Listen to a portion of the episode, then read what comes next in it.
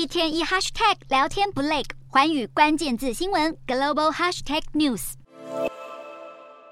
北半球的民众想看到罕见的绿色彗星，只需要准备双筒望远镜，或是到没有光害的空旷地区，就有机会用肉眼观赏到这个天文奇景。除此之外，美国太空总署 NASA 近期还公布了韦伯太空望远镜拍摄到的新影像。是距离地球二十多万光年外的一批年轻恒星团。由于这批星团的状况与第一批恒星诞生的情形相似，因此许多科学家都希望能透过研究这批星团来了解第一批恒星的形成过程。不仅如此，NASA 最近还发现了一颗太阳系的系外行星，大小与地球十分相近，甚至可能也有大气层。因此，许多科学家认为这颗类地行星可能会为人类带来太空领域研究上的一大进步。